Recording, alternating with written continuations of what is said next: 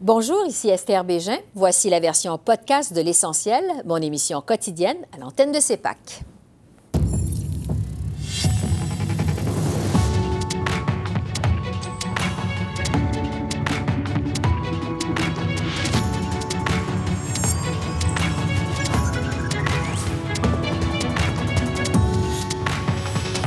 Ce soir, nouveau rapporteur spécial sur l'ingérence étrangère.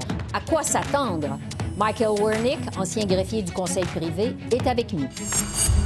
L'opposition aux communes toujours insatisfaite. Que penser de la réponse du gouvernement Trudeau à cette controverse? L'analyse des politologues Geneviève Tellier et Daniel Bélan. Et à quand la signature de l'entente sur les transferts en santé avec le Québec? Le ministre de la Santé, Jean-Yves Duclos, répond à nos questions.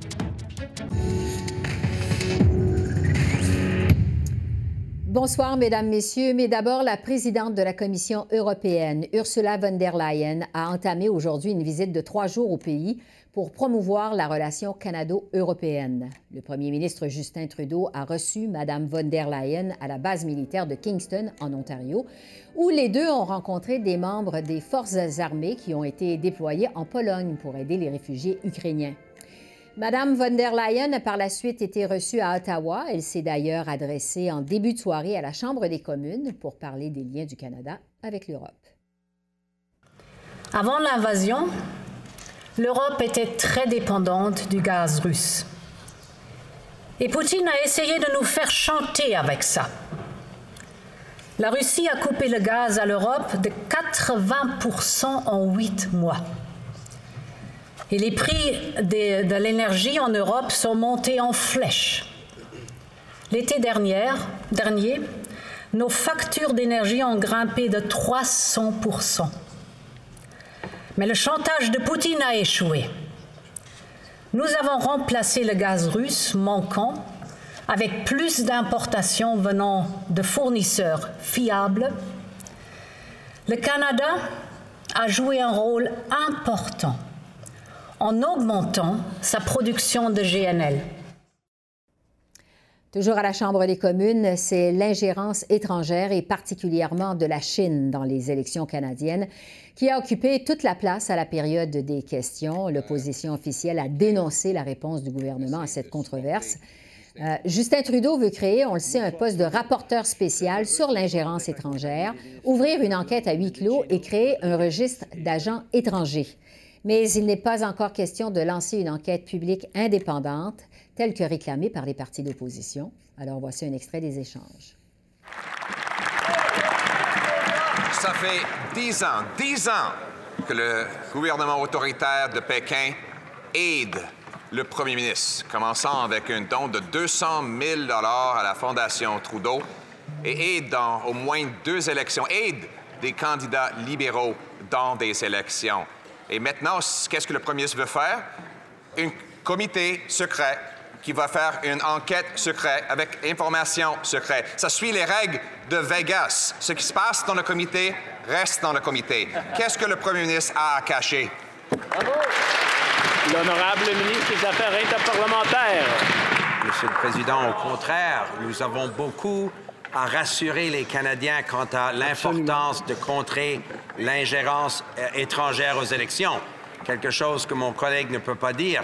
Il parle de 10 ans. Monsieur le Président, 13 ans passés, les agences de renseignement ont soulevé l'importance de contrer euh, l'ingérence étrangère dans les élections. Mon collègue était ministre des institutions démocratiques à l'époque il n'a rien fait. C'est l'opposé du bilan de notre gouvernement et nous allons continuer de faire qu'est-ce qu'il faut faire. Bravo.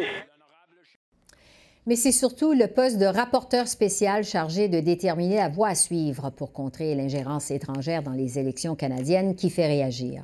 Le premier ministre Trudeau dit que ce sera à ce rapporteur spécial de déterminer si oui ou non une enquête publique est nécessaire. Alors, qui pourrait occuper ce poste et cette personne qui sera nommée sera-t-elle vraiment indépendante?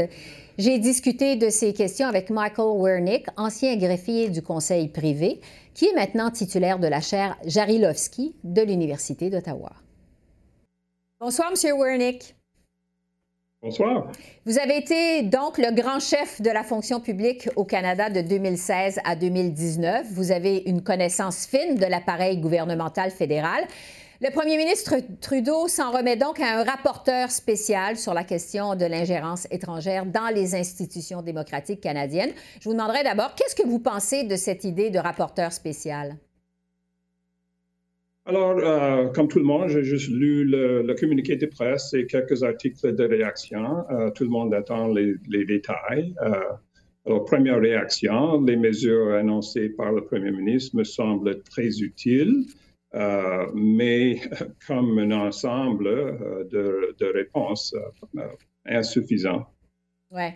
Oui. on ne sait pas encore qui sera ce rapporteur spécial. Monsieur Trudeau dit que ce sera un éminent Canadien. Il dit qu'il va consulter mhm. les chefs des partis d'opposition avant de nommer cette personne.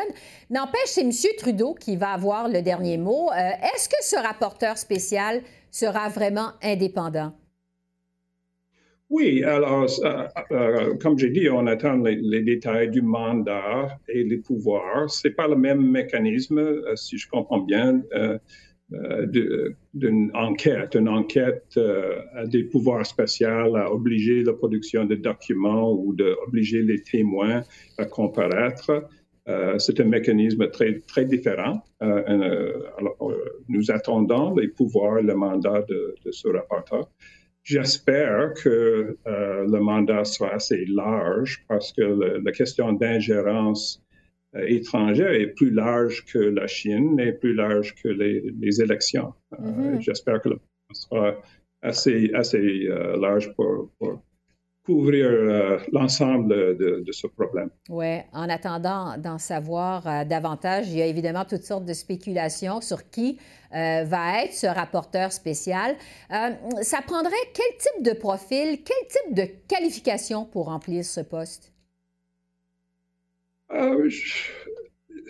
le problème avec une enquête publique est toujours l'accès aux sources d'intelligence, les documents, les témoins. Euh, avec des, renseignements classifiés. Euh, alors, nous allons voir si le, euh, le rapporteur aura accès à ces documents ou peut interviewer les, gens dans les services d'intelligence et sécurité. mais quelqu'un qui a un peu d'expérience dans le domaine d'intelligence et sécurité soit utile. Euh, on a une tendance euh, au Canada à tourner vers les juges. Euh, quelques-unes sont très utiles, quelques-unes moins utiles. il y a un background assez utile de faire pour les aider à faire les enquêtes. Mais je pense que dans cette question euh, précise, il faut un peu d'expérience ou exposure aux questions de sécurité et intelligence. Oui. Euh, ce rapporteur euh, spécial aura donc la tâche, c'est ce que disait M. Trudeau hier, de dicter au gouvernement euh, la marche à suivre pour contrer l'ingérence étrangère dans nos élections, y compris la création d'une enquête publique s'il le faut. Euh, est-ce que la création de ce rapporteur spécial, c'est quand même aussi efficace que de lancer tout de suite une enquête publique, vous pensez? Je pense que le problème avec le rapporteur ou une enquête, c'est qu'on peut, peut anticiper leurs recommandations.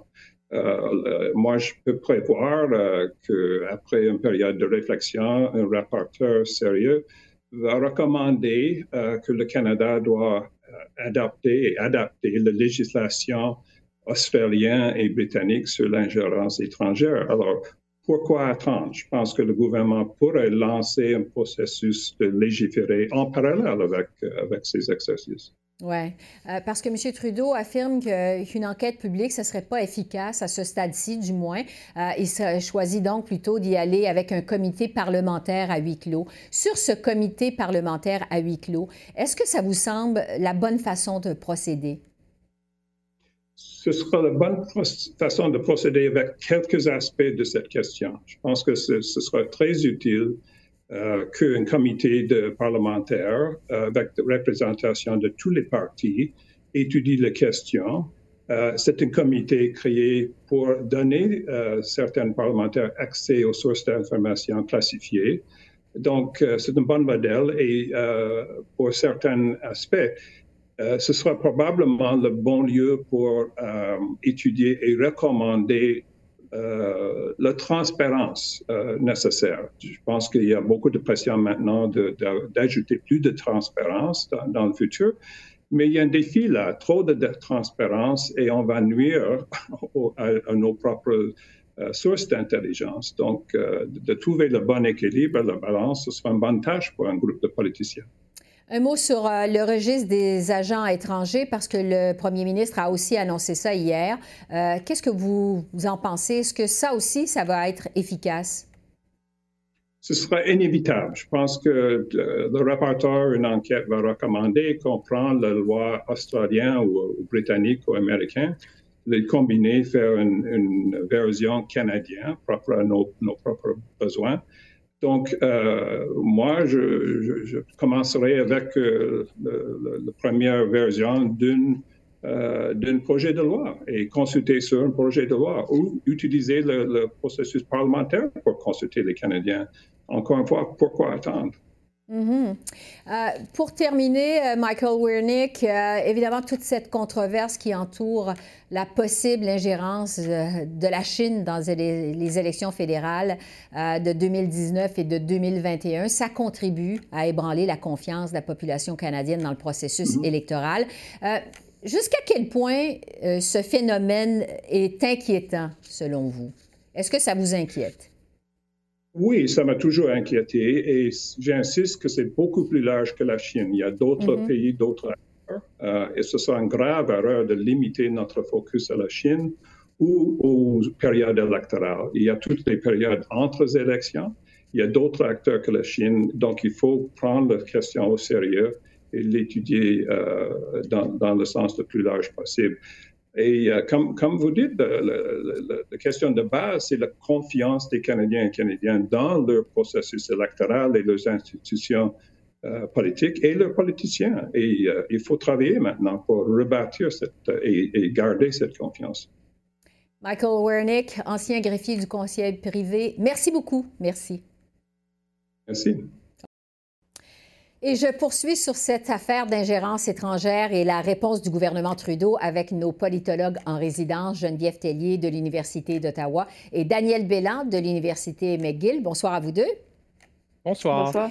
Geneviève, d'abord, sur cette nomination à venir, finalement, de rapporteur spécial, euh, le premier ministre euh, Trudeau accède pas à la demande des partis d'opposition aux communes de tenir une enquête publique euh, indépendante. Pierre Poilievre, d'ailleurs, s'en est moqué en point de presse aujourd'hui. Il dit que ça ressemble à un faux emploi, en fait, un fake job, qui a dit en anglais. Cette idée de rapporteur spécial, est-ce que c'est un véritable plan pour faire la lumière sur l'ingérence étrangère ou si c'est plutôt un pur exercice de relations publiques selon vous? Euh, je resterai plus dans, dans la relation publique, dans l'exercice de relations publiques. J'ai l'impression que M. Trudeau veut absolument éviter d'avoir une enquête publique parce qu'effectivement, une enquête publique, on ne sait pas où ça peut mener. Donc, ça peut être risqué pour le Parti libéral. Euh, ce qu'il a dit, par contre, c'est si le rapporteur spécial lui disait qu'il fallait faire une enquête publique, donc il le ferait. Mais c'est comme s'il se gardait une dernière carte dans sa manche avant d'aller vers l'enquête publique. C'est comme s'il disait, il y a peut-être encore une chance que je sois pas obligé de le faire. Et donc, on sent que c'est vraiment pas quelque chose que M. Trudeau euh, veut voir. Et en même temps, on a senti la précipitation. Alors, euh, on est revenu de la pause des travaux de la Chambre hier. Déjà, à la période des questions, il y avait beaucoup de questions sur ce thème-là euh, à, la Chambre. Et euh, M. Trudeau nous fait cette annonce-là en fin d'après-midi. Personne s'y attendait. Nous dit qu'il va y avoir un rapporteur spécial, mais on n'a pas le nom. Donc, on ne sait pas si quelqu'un a déjà été approché. Et donc, on sent effectivement que le gouvernement veut être est pressé d'agir. Il faut qu'il offre quelque chose, mais en même temps, il ne veut pas tout de suite dire oui, on va faire une enquête publique sur cette question-là. Daniel, qu'est-ce que vous pensez de la réponse du premier ministre Trudeau à toute cette crise? Ben écoutez, je pense que c'est euh, un petit peu euh, un petit peu tard et c'est pas assez comme, euh, comme réponse. Je pense qu'on on, s'attend à plus. c'est pas une enquête publique, quelque chose de plus sérieux. je pense que là, ce que le premier ministre a fait hier, c'est essayer de gagner du temps parce que justement, comme Geneviève le dit, on veut éviter une enquête publique parce que c'est une boîte à Pandore, hein, pour le boîte de Pandore pour le gouvernement libéral si jamais ça se produit, mais ils n'auront peut-être pas le choix en fin de compte, d'y arriver à, cette enquête publique-là.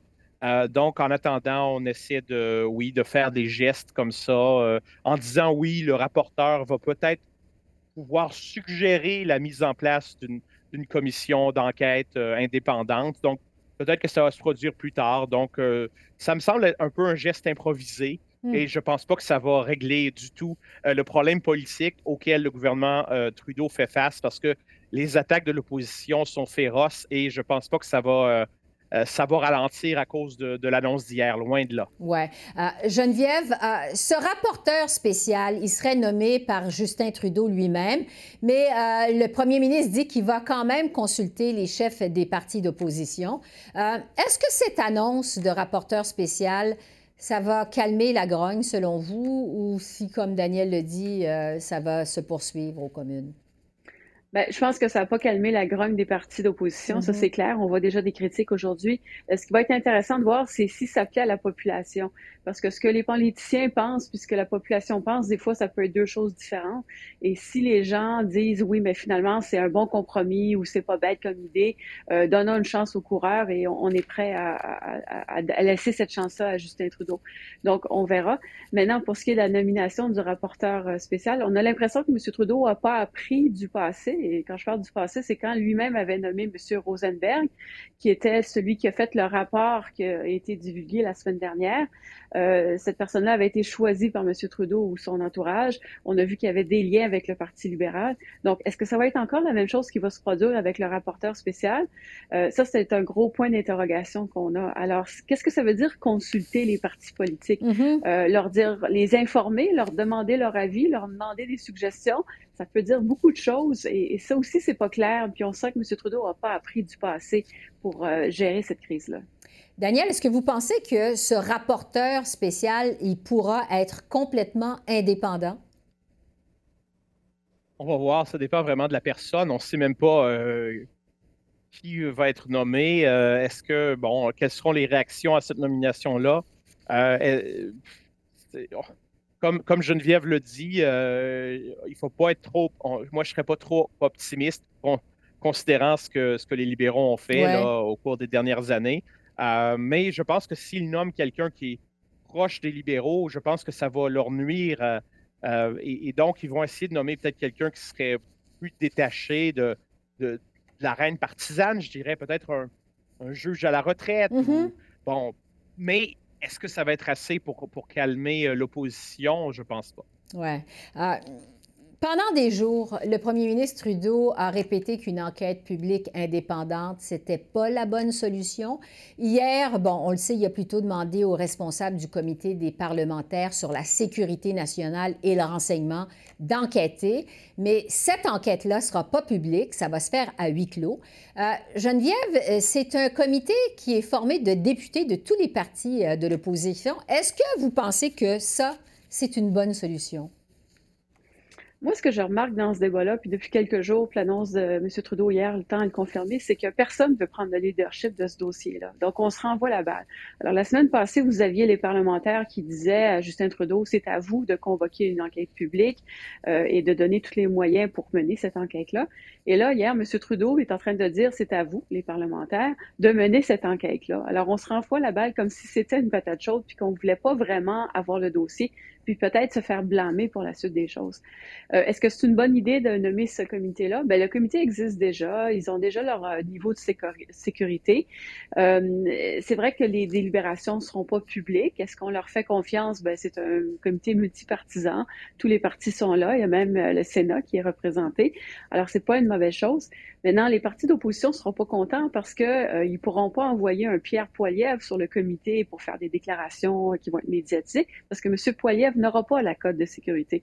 Donc, M. Trudeau le sait très bien, puis il est allé jouer un peu dans cette plate-bande-là en disant, très bien, faites-les, vous les parlementaires, mais en passant, vous ne pourrez pas parler publiquement. Mm-hmm. Et donc, j'ai encore l'impression qu'on est dans la joute politique, puis encore une fois, on ne veut pas vraiment aller au cœur du sujet et on se renvoie plus la balle qu'autre chose, puis on cherche à se dédouaner et à blâmer les autres. Ouais. Daniel, je vais terminer avec vous. Il nous reste euh, moins de 30 secondes sur l'impact de toute cette controverse sur l'opinion publique, sur la confiance des électeurs.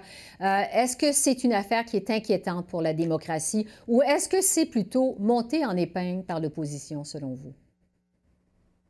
Ben, je pense qu'on ne le sait pas encore. Euh, je pense que oui, euh, moi, je serais inquiet quand même. Il n'y a, a, pas de fumée sans feu et je pense qu'il faut, euh, faut prendre ça au sérieux. Oui, évidemment, il y a de la partisanerie dans les attaques de l'opposition, mais la question fondamentale de l'intégrité de notre système électoral est en jeu et je pense qu'il faut tirer ça au clair. Geneviève et Daniel, merci à vous deux. À bientôt. Merci, au revoir. Au revoir. Merci.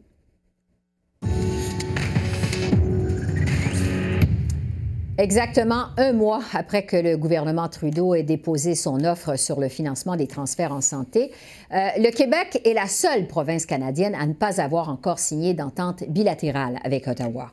Le premier ministre Trudeau se dit confiant de signer cette entente avec le Québec plus tôt que tard. Alors, j'ai fait le point sur ce dossier avec le ministre de la Santé, Jean-Yves Duclos. Bonjour, Monsieur le ministre. Bonjour, Esther. Bonjour à tous ceux qui nous écoutent. Merci d'être avec nous ce matin. Euh, le Québec est donc la seule province canadienne qui n'a pas encore signé d'entente avec Ottawa, entente bilatérale. Qu'est-ce qui fait que ça prend autant de temps avec le Québec? Bien, deux choses. La première, c'est que l'entente euh, de principe, la lettre qui va annoncer cette entente est déjà reçue mm-hmm. et on a bien hâte de la, partager avec euh, les Québécois et les autres Canadiens. Et la deuxième chose, c'est que, comme avec le Québec, on travaille très bien depuis déjà plusieurs mois pour investir dans les choses qui sont importantes pour les gens, les patients et les travailleurs. Et ça parle donc de médecine familiale, d'investir dans les travailleurs, entre autres pour réduire les retards en chirurgie, investir dans la santé mentale, en particulier pour les jeunes qui souffrent souvent et qui n'ont pas accès à des soins de santé mentale rapides et appropriés. Et finalement, investir dans un système de santé moderne parce que les données sauvent des vies et on veut que les patients et les travailleurs aient davantage accès à des données pour améliorer les soins cliniques. Vous dites la lettre du Québec est déjà reçue. Est-ce qu'on peut s'attendre à une annonce euh, sous peu, d'ici la fin de la semaine? Quand?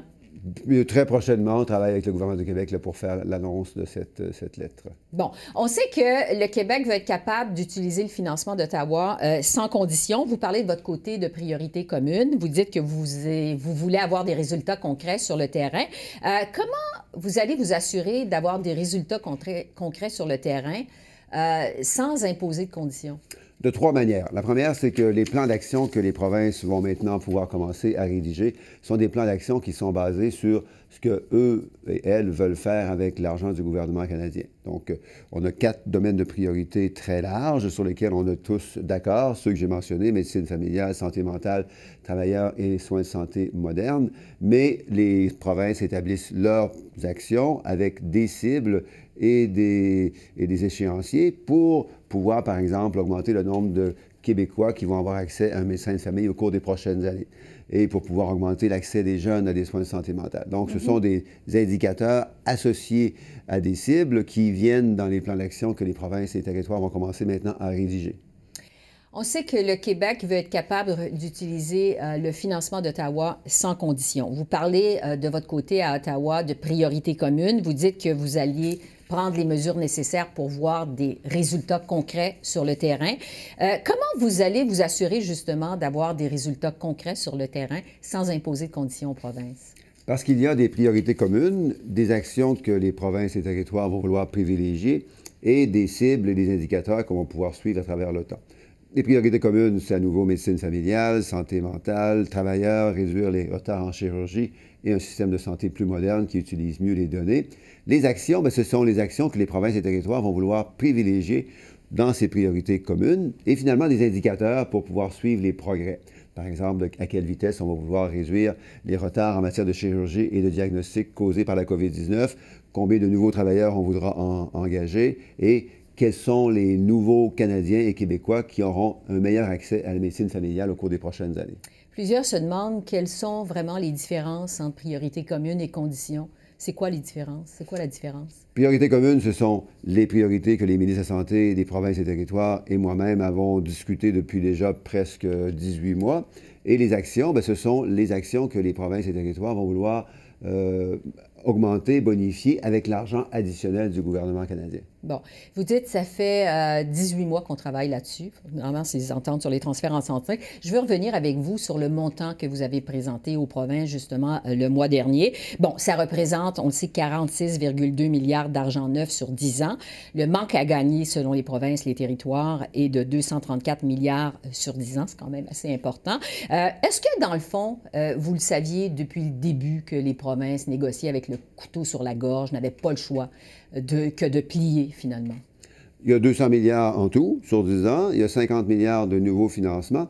Et avec ce 50 milliards de nouveaux financements, on retourne aux 35 de financement fédéral de la santé qu'on a observé au cours des 40 euh, dernières années. Ce 35% inclut les points d'impôt parce que quand on trouve 35 des, au cours des quatre dernières décennies, c'est qu'on inclut les points d'impôt. Et on retourne donc maintenant avec ce financement additionnel à 35% Maintenant, l'argent, les points d'impôt, ça vient tous des mêmes poches, des mêmes contribuables. Mm-hmm. Alors à la fin, ce qui est important, c'est ce sont les résultats que cet argent du gouvernement canadien additionnel va pouvoir générer pour les patients et les travailleurs à travers le pays. Les premiers ministres des provinces ont finalement accepté euh, votre offre, bon, mais disent que ce n'est pas une solution à long terme. Ça ne représente pas une solution à long terme pour résoudre tous les problèmes qu'il y a dans le système de santé et demandent un examen plus approfondi euh, pour éviter de tomber dans ce qu'ils appellent un précipice fiscal. Est-ce que vous vous engagez à accéder à leur demande? Deux, deux réponses à ça. La première, c'est qu'en plus de ce retour à 35 on constate qu'il va y avoir une augmentation minimum de 5% des transferts canadiens en santé au cours des prochaines années. Étant donné que l'augmentation au cours des dix dernières années des dépenses des provinces, c'est de 3,9 on, on, pense que le 5% va être suffisant et peut-être même largement suffisant pour euh, pour accompagner l'augmentation des dépenses en santé des provinces et des territoires. Et la deuxième chose, c'est qu'il va y avoir effectivement une revue des résultats et des montants au cours des prochaines années, autour de 2025-2026. Mm-hmm. Oui, pour parler d'argent et d'argent peut-être additionnel, mais aussi parler des résultats qu'on aura pu atteindre d'ici là avec cette, euh, ce financement additionnel du gouvernement canadien. Justement, vous parlez de ce délai donc de trois ans, 2025-2026. Pourquoi trois ans? Parce que ça prend du temps.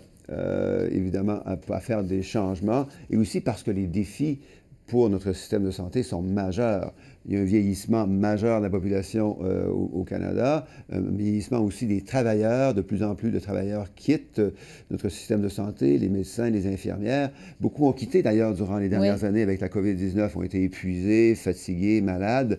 Alors, ça prend du temps pour engager de nouveaux travailleurs, pour les former, pour reconnaître aussi les compétences de ceux et celles qui viennent de l'étranger. Au Québec et ailleurs, on tarde trop à, reconnaître les compétences des travailleurs qui viennent de l'étranger et qui veulent rapidement euh, travailler pour notre euh, système de santé. Justement, qu'est-ce que vous comptez se faire? Parce que c'est un problème. Les travailleurs étrangers qui veulent venir travailler au Canada, euh, finalement, n'ont pas, pas les équivalences. Qu'est-ce que vous comptez faire pour faire en sorte qu'ils puissent travailler plus rapidement dans le système de santé canadien? C'est une question très pertinente et qui tombe à point parce que hier, j'avais justement une, rencontre avec tous les ministres de la Santé à travers le pays et on a parlé de l'importance de mieux arrimer l'immigration et la reconnaissance des compétences. Quand les, gens, les gens veulent venir au Québec, au Canada, euh, pour travailler en santé, bien, ils s'occupent, ils s'intéressent évidemment à ce qu'ils doivent faire pour pouvoir arriver, mais ce qu'ils peuvent faire ensuite pour pouvoir rapidement mm-hmm. utiliser leur talent et leur, leur, formation pour être infirmière, infirmier, médecin, travailleurs sociaux, et ainsi de suite. Alors, on doit mieux travailler ensemble, le fédéral et le provincial, pour que non seulement on puisse faire venir les gens rapidement, mais une fois qu'ils sont ici, reconnaître rapidement leurs compétences. Et ça, c'est une, juridiction conjointe entre le gouvernement canadien et le gouvernement des provinces et territoires. Jean-Yves Duclos, ministre de la Santé, merci beaucoup. Merci. Merci et bonne journée à tout le monde. À vous aussi. Merci. Alors voilà, c'est comme ça qu'on a vu l'essentiel de l'actualité de ce mardi 7 mars sur la colline parlementaire à Ottawa. Esther Bégin qui vous remercie d'être en l'antenne de CEPAC, la chaîne d'affaires publiques par câble. Je vous souhaite une excellente fin de soirée et je vous dis à demain. Au revoir.